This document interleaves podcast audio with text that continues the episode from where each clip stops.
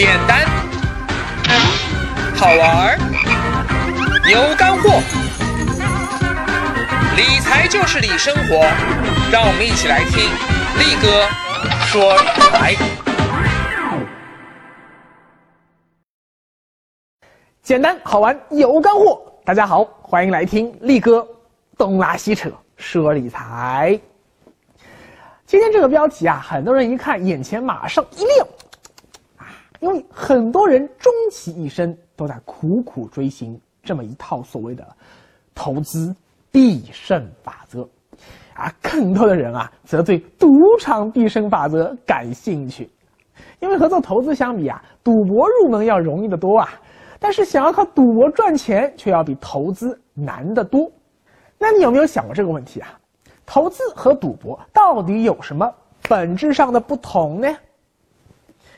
表面上看啊，好像没什么不同啊，都是赌大小。如果看涨后市买，看跌后市卖。如果你是选择投机做空，反过来看涨那就卖，看跌那就买。如果你说我是选择固定收益投资产品，那你赌的就是本息安全啊，不会违约。如果说你敢买那些个承诺你年化投资回报百分之二十的 P to P 产品，你就是在赌它不会暴雷。哦，南无阿弥陀佛，南无阿弥陀佛，南无阿弥陀佛，千万不要跑路，千万不要跑路，千万不要跑路，跑路了，完了。但如果你再仔细想一想，就会发现了，哎。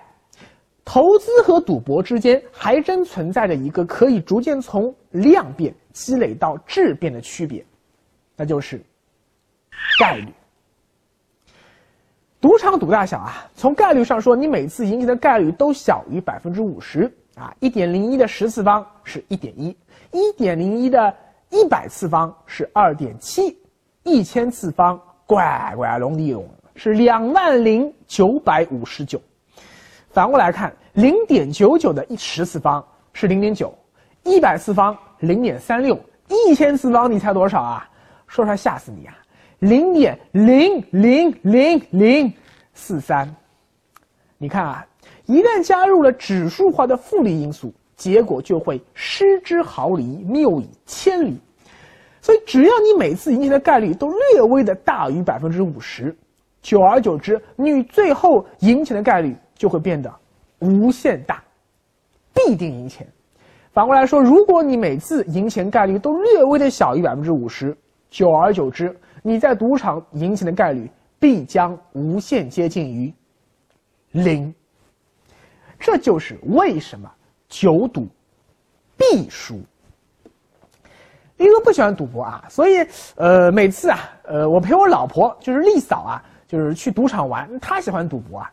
我的策略都非常简单，第一，我只玩操作上最简单的、最容易计算概率的赌大小游戏啊，像其他什么大家乐啊、二十一点啊这一类我都不玩。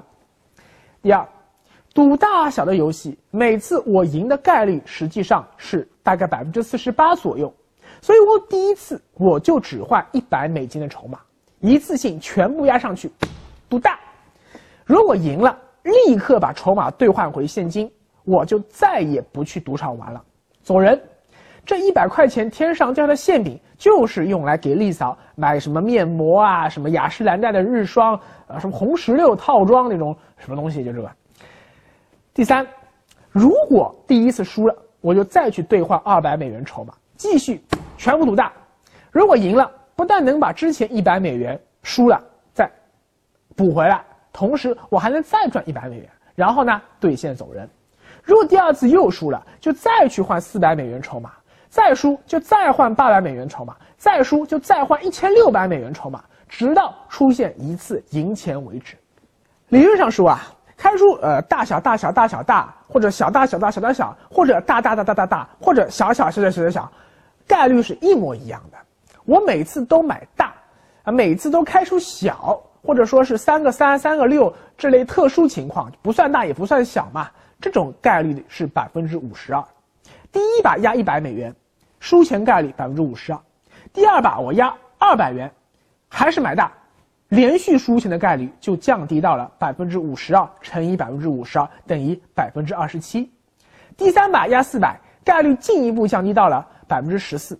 第四把压八百，降低到百分之七点三，第五把压一千六降低到百分之三点八，第六把压三千二降低到百分之一点九七。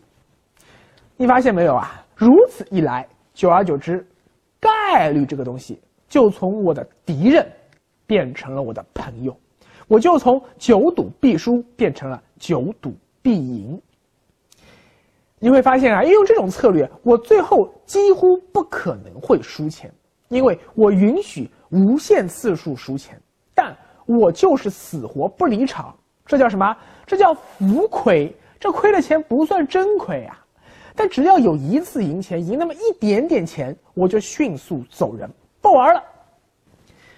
但这个策略能成功啊，有两个前提条件：一是我的银行卡里有足够多的钱。可以和赌场一直耗下去。为什么赌场最后总是能赚到我们的钱呢？就是因为啊，他手里的资金量和我们赌客手里的资金量相比，那几乎可以被视为无限大呀。就相当于说，我们手里只有几万元的普通散户，想要和手里有几十亿、几百亿资金的机构，他们在股市里搏杀，请问，散户您不输才怪了呢？第二啊，是我们绝对不能贪心啊，这一条比第一条还要重要。不管之前我输了多少次，只要我赢一次，这一次就是我最后一次下注，我立刻离开赌场，不玩了。赌海无涯，回头是岸，放下屠刀，立地成佛。不过啊，力哥这节目是说理财啊，不是说赌博，更不是教你去赌场赢钱啊。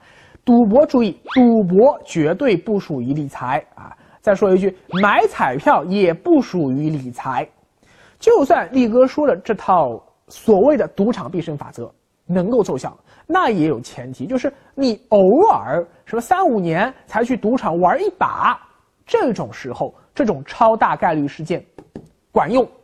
你一生累计能用的次数绝对不能超过九次啊！超过九次就没命了。如果你说我想靠这套策略长久在赌场里赚钱，呵呵，那小概率事件就会变成大概率事件啊！力哥在赌场看了我很多次啊，这个十次八次连续开小是有这种情况发生的，概率久而久之就会重新从你成身边的朋友回到你的对面。变成你的敌人，最后你一定会输的倾家荡产。正所谓小赌怡情，大赌伤身，不赌最聪明。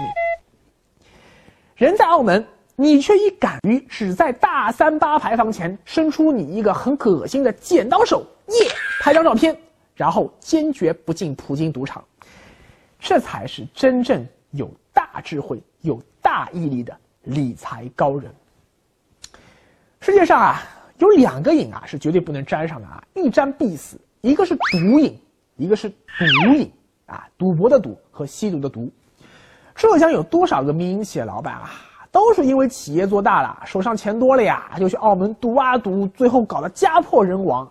你有钱了，你没事，你包个小三也不至于家破人亡啊。这个你儿子说不定以后见到比他年纪还小的小三，说：“呃，阿姨你好，对吧？很有礼貌。”但是，一旦染上了毒瘾，对不起，你有再多的钱也不够你败的。不过说赌博啊，归根到底还是要为了启发我们的投资智慧。这套赌场必胜法则和力哥所倡导的投资必胜法则之间又有什么相通之处呢？力哥说理财简单又好玩，跟着力哥走，理财不用愁。你会发现，这套赌场策略和力哥所倡导的基金定投策略在理念上其实是一脉相承的。第一，基金定投啊，也需要你有足够多的后备资金，可以在股市不断下跌的时候不断加码买入，不断加速摊薄你的成本。只要市场稍微反弹一下，很快你就可以从账面上转亏为盈。但是如果你说你耐不住寂寞，提前重仓下注，甚至 all in 全仓买入，那可能当市场真正跌到底部的时候，不好意思，你反而没钱抄底，满大街卖白菜价的黄金了。而当市场已经反弹了很长一段时间以后，你看哦，账面上刚刚回本，没有赚到几个钱啊，这么一来就会让你的投资回报率大打折扣。第二，基金定投啊，也需要你不能太贪心。欧美那种长期定投的那种法则，就等待股市和经济比翼齐飞，哎，这样一种定投理念，虽然呃符合他们的市场，但是。不符合中国市场，人家牛长熊短，整体趋势向上。我们呢，熊长牛短，而且这每次牛市呀来的都很突然、很疯狂，啪一下就上去了。于是经常会出现我我之前说过的叫十年指数上浮零这么一种尴尬局面。二零一六年沪指两千六百点，二零零六年沪指也是两千六百点。二零一零年沪指两千点，两千年沪指也是两千点。你这个指数这样过山车，赚不到钱啊！定投，所以啊，定投止盈就显得特别重要。一个人觉得吧，百分之二十是定投的止盈绝对阀值，或者叫绝对阈值。什么叫绝对阈值啊？就是说，一旦你到了这个盈利的百分比。无论你如何看好后市，觉得它还会涨，觉得牛市没有到头，都应该把这百分之二十的盈利部分赎回，落袋为安。本金呢，继续在股市里面折腾，没问题。如果后来股市继续涨，又盈利百分之二十，那再收割一次麦子。反过来说，在熊市中，如果你选择的定投标的是波动性比较小的指数基金，你又是稳健型投资者。请注意，这个时候你可以把你的止盈阈值下调，从百分之二十下调到百分之十五，甚至是百分之十，都是可以的。所以说到底啊，投资和赌博真正区别在哪里呢？就是说，投资是通过科学合理的资金安排和策略，让概率成为你的朋友，而赌博则是抱着侥幸心理，想要战胜概率。是个强大的敌人，投资到最后赚钱啊，那是大概率事件。如果你会投资的话，因为你赚钱是因为懂理财，而赌博到头来赚钱，那绝对是小概率事件。你赚钱仅仅是因为你瞎猫撞上死耗子，狗屎运呗。这句话你要怎么去理解呢？我再举个例子你就明白了。美国啊，有一部非常经典的赌博题材影片，叫《决战二十一点》。他讲这么一个故事啊，MIT 就是麻省理工学院，有六个拥有超高智商和记忆力的学生，在数学教授 Mickey Rosha 的带领下，组成了一个高度机密、风险也很高的 MIT 赌博小组。这个 Mickey 啊，他设计了一个非常简单的玩牌方案，可以通过记牌，在二十一点的赌局中所向披靡，无往不胜。啊，所以他们经过多次这个记牌训练以后啊，这群学生就每个周末在 Mickey 的带领下，坐着飞机从美国东海岸千里迢迢飞到拉斯维加斯，通过玩二十一点，前前后后赚走了数百万美金。啊，当然为了政治正确啊，不能教坏小朋友嘛啊，所以影片最后的结局是这些学生都幡然醒悟，金盆洗手，不玩了啊，重新回到课堂上认真学习去了。而教坏他们的这个数学教授啊，不好，被赌场保安抓起来一顿暴打，大快人心。这部电影啊，表面上讲的是赌博，实际上讲的是精算后的概率问题。MIT 赌博小组的策略啊，就是将大数法则和玩牌策略有机结合，使得赢钱概率数量化、精确化、标准化。具体怎么做呢？啊，很简单。一副牌局刚上来，冷的嘛，先压小注，通过算牌来摸清牌面上的牌点大小，从而反而推出还没有发出来的牌池里的牌的牌点大小。如果牌局过半，发现牌池里小牌多，玩家玩下去输钱概率大，这个牌已经冷了，则立即止损离场。假如发现说大牌多，庄家输钱概率大。那么，按照他们的行话，这副牌就是副热牌了。哎，这时候为了不被赌场发现，你呀原来是靠算牌在赢钱啊！哎，这时候前面打前哨的小伙伴就立刻从牌局中闪人，打个暗号啊啊，去招呼身边的同伙上来继续玩牌。因为这时候玩牌的赢钱概率变大了，所以就开始下大注。当你每次都是压小注试探风险的时候输钱，而压大注的时候赚钱，最后赚钱可不就成了超大概率事件了吗？在真实的投资市场中啊，有一种投资策略就是通过类似的精确程式化交易来大概率赚钱的。这种投资策略叫做量化投资，比如说呃像套利投资。多空仓策略啊，还有阿尔法策略等等等等，这个都非常专业，非常牛逼啊！以后力哥有空再和大家慢慢细说。但正所谓啊，常在河边走，哪有不湿鞋嘛？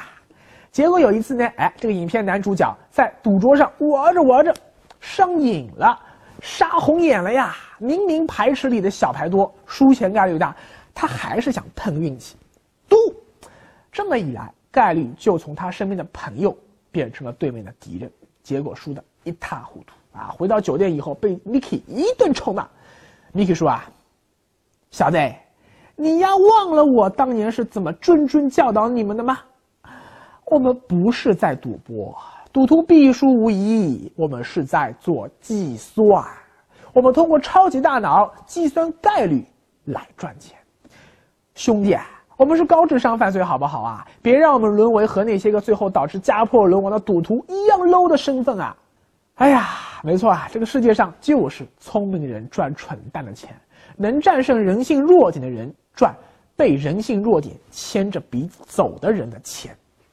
把这套理论运用到现实生活的投资理财上，就会发现，哎，只要搞懂两件事，投资赚钱并非难事。一。通过定投这种看起来最简单、最傻瓜，但实际上最有效的投资策略，一边降低潜在的风险，一边降低潜在收益。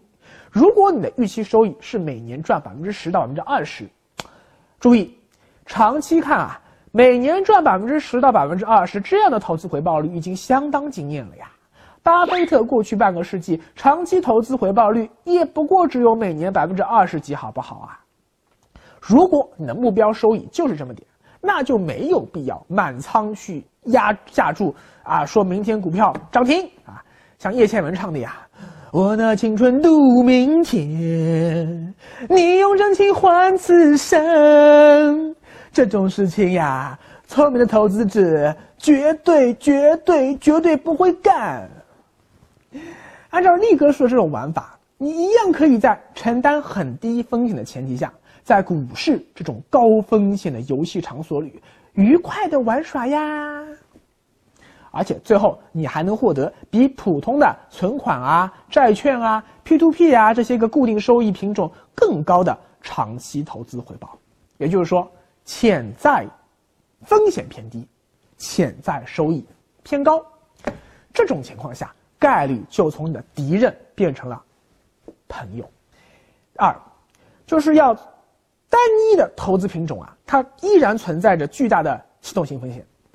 什么意思呢？就是说，既然投资和赌博表面上看形式一样，只要你下注就一定有概率会输钱。尤其是那些呃超长周期的投资品种，就是一牛牛好久，一熊熊好久。比如说黄金、原油、房地产，还有邮票、艺术品这些市场，如果十年牛市已经结束。接下来迎来的是十年熊市，哪怕你采取定投策略，可能也要承受长期亏损。